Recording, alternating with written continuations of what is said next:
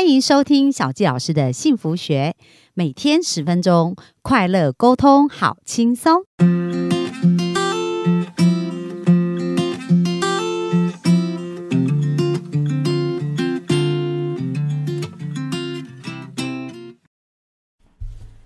欢迎收听小教师的幸福学，很开心又在空中跟大家见面。那本周呢，跟大家聊的是有关于健康的议题。那健康真的非常的重要哦。那很多人呢，我想问一下大家，就是当你们开车的时候，车子会不会去保养呢？那我想呢，大家应该都五千公里车子就会去保养一次嘛。那接下来这个问题啊，就是我们车子呢是在好的状态就开始保养，还是等它用了老了坏了再来保养呢？那我想所有的车主呢没有例外的，大家都是在车子新的时候就会开始保养。那我们来想想看，我们的健康这件事情呢，我们是把它当成一个新车，好好的来保养它，还是等到它出现状况才开始来想要怎么吃药、怎么补救呢？那有一个很重要的事情啊，就是车子坏了还可以换零件，可是如果我们人的器官坏了，其实是不见得有零件可以让我们换哦。所以呢，在健康这件事情啊，鼓励大家要重新去思考。就是我们怎么样才可以透过平常的预防跟好的维护，让我们的健康可以持续的加分，而不是等到我们遇到的状况才开始想办法。那小佳老师来分享一下我自己的经验哦，因为像我也是从小呢，就算呃。身体来讲哦，就我小时候就有鼻子过敏的问题，所以在我的整个抽屉里面，经常包的都是很多的呃水饺。我们讲到很多擤鼻涕的，然后我记得我小时候在睡枕头，一定是要睡两个枕头，不然我的鼻子是没有办法呼吸。可是，在我国小五年级，我就去接受一个手术，因为我的鼻子里面有鼻息肉。那呃，切除了那个鼻息肉以后呢，就是呼吸是变得比较顺畅，可是鼻子就变得很过敏哦。所以，只要比如说气候变化啦，或者是呃遇到冷水，在冬天的时候，还是有灰尘啊、粉尘啊，那我就很容易就不断的打喷嚏，就很容易有这样子一个状况。那另外呢，小时候也有一件事让我比较困扰。就是我写字呢，就是我的手会非常会出汗，所以我就有手脚多汗的这种状况。那我记得在我写考卷的时候，我一定要垫卫生纸哦，因为没有卫生纸，我的考卷整个都会湿掉然后另外呢，就是呃，如果是。呃，我还记得有一段时间，我觉得弹吉他这件事情我很想学。那你知道，我拿着吉他在弹的时候，我的手还是一直出汗，所以整个吉他都有那个手汗留下来的那个痕迹哦，印象还非常深刻。那甚至我记得我在大学的时候，有一次就参加跨系的那个舞会跟联谊，那就有一个男生来邀请我跳舞。那因为我的手就是。常常会流汗，所以其实我不是很喜欢跟人家握手。然后当时那个男生邀我跳舞的时候，他本身也很紧张嘛，那我的手就一直流汗。我不是因为紧张，是就是手有多汗。结果跳一跳以后呢，他我就说：“哎，不好意思哦，我就手比较多汗。”然后说：“哦，真的哦，原来是你的手在流汗，我还以为是我的，是我太紧张了。”所以我觉得这一些经验哦，让我觉得，呃，虽然是一些。当时觉得很困扰的事，不过现在回想起来，觉得倒也是一些蛮有趣的一个经验。那为什么今天一开始先跟大家讲到这个呃故事跟经验呢？那我想哈，先跟大家分享有关于鼻子过敏。它其实过敏这件事情呢，它就是身体的免疫系统失调了。那鼻子会过敏，就是我们的免疫系统太亢进哦，就是它过。过度的反应，所以就会一直刺激鼻子呢，就是要去分泌鼻水。那通常为什么我们会有鼻水啊？是因为比如说我们在。呃，病毒来袭的时候，哦，像呃，我们都知道感冒这种病毒啦，或者是生活当中，在这个呃外界里面有很多的病毒。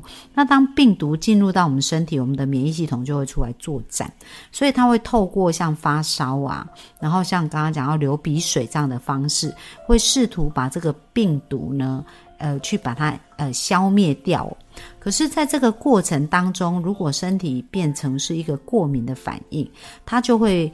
把自己的细胞也当做外来的病毒看待，就不断的去过度反应哦。所以其实鼻子过敏啊，或皮肤过敏也都是类似这样的状态。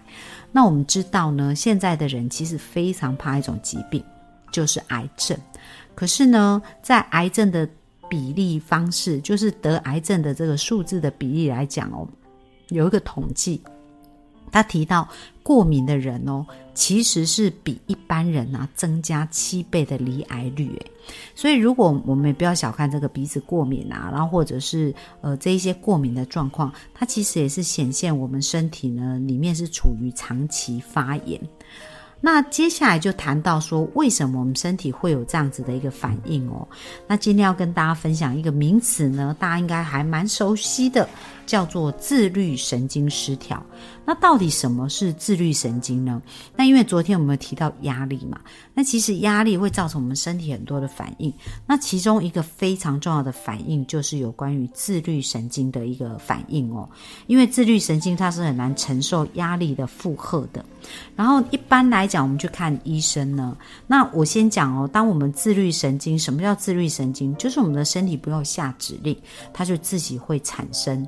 呃，作用跟跳动，比如说心脏啊，如果等我们下指令，是不是太恐怖了？所以心脏的跳动或体温的调节的这样的神经系统，就是属于自律神经。然后包含呼吸循环，然后还有就是体温的调节、出汗跟消化，还有代谢。或者生殖机能，这些全部都是由自律神经来调整的，所以包含我刚刚讲的手脚多汗哦，因为它是跟体温的调节跟出汗有关，所以它也是属于一种自律神经的一个部分。所以后来我才发现哦，原来我那也是算是一种自律神经失调。但是小时候我有听别人说，哎，去手术，但是呢，手脚多汗，如果手术以后，它其实还是会从别的地方排出来哦，所以只是它换了地方而已。那在这边呢，他有谈到啊，自律神经呢的机能其实是里面有两种神经系统，一种叫做交感神经，一个叫副交感神经。那交感神经呢，它跟副交感呢，它是呃交叉的，它不会同时哦。就是说，当我们醒着或者我们非常兴奋的时候，或者处于活动，那这时候。就是交感神经占优势，所以我们身体就会处于一个诶随时准备要动的一个状态。可是当我们入睡或者放松的时候呢，那这时候呢活动状态就处于是副交感神经，所以我们的交感跟副交感是交叉。那其实我们的交感神经就很像我们的油门，那副交感神经就很像我们的刹车一样，它是呃交换在帮我们身体去做一个平衡的。那如果我们自律神经呢受到压力的影响，它就会产生一些公式哦，就是自律神经它压力的负荷就会导致自律神经的失调，然后接下来交感神经就会变得很紧张，就会引起恐慌。而这个压力的负荷，就真的就变成破坏身体的一个关键了。这就是一个一连串的一个影响哦。所以在这边呢，他就想象说，诶，如果当我们一个人呢早上起床，然后晚上睡觉的时候，我们就可以来观察一下，到底自律神经是怎么去运作的。就是我们早上起床的时候，我们就会从副交感，然后变成是交感居于优势。为什么？因为交感就会呃。主宰让我们比较有活动力，然后比较呃心跳会比较加速，然后会比较快速。好，那所以在这个交换的一个过程当中，是从副交感交换到交感，而这时候呢，就是让它慢慢的开始，而不是很急迫的开始。因为你一急，它可能又有很大压力，所以一开始醒来的时候，我们就可以先来一个腹部的深呼吸哦。那这样子呢，我们的交感神经到副交感神经就会比较缓和的去转接，所以这也是在我们的健康上面我们可以做到的事情哦。或者是在棉被当中轻轻的动一下手脚，这时候都是让我们的副交感神经到交感神经比较顺畅去转移的。然后接下来呢，他也谈到说，哎，其实呢，有的人突然就是，呃，在冬天呐，觉得很冷，那这时候就比较容易会有呃中风啊，或者是脑溢血这样的问题。那为什么呢？因为当我们很冷的时候呢，我们的血液呀。压力就会变大，而这时候血压就会急速上升哦。所以如果说没有注意好这个呃压力的话，也会成成为我们的交感跟副交感神经的一个呃受影响这样子。然后接下来呢，他也提到说，其实早晨补充水分也非常的重要，因为我们讲到我们的血液呀，当我们的副交感神经呢变得比较，就是我们的交感神经变得很很紧张的时候呢，我们体内的水分就会减少，所以血液的粘稠度就会提高哦。所以当我们经过一整晚是副交感神经在运作，早上起来马上要交感神经的时候呢，那其实呢，我们的血管粘度可能也会属于比较粘稠的一个状态。这时候我们喝温水非常的重要。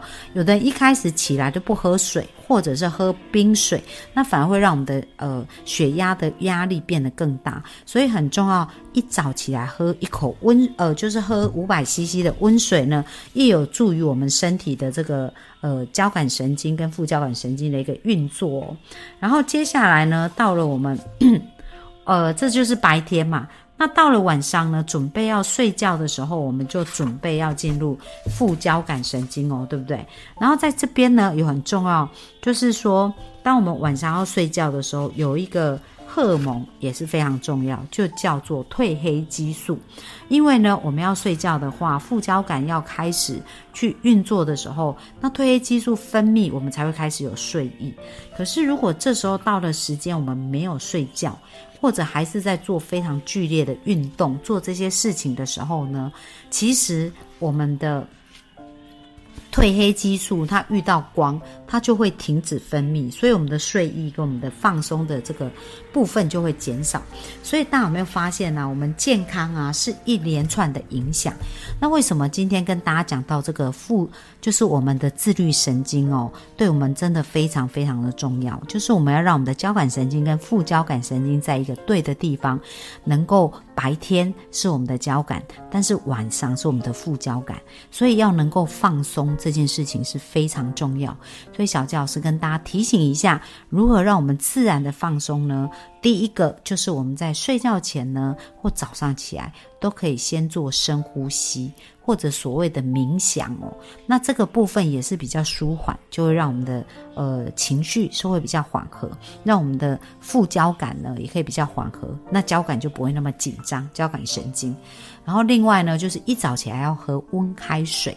哦，因为温水呢也会让我们的身体血液没有那么粘稠，然后会觉得比较舒服。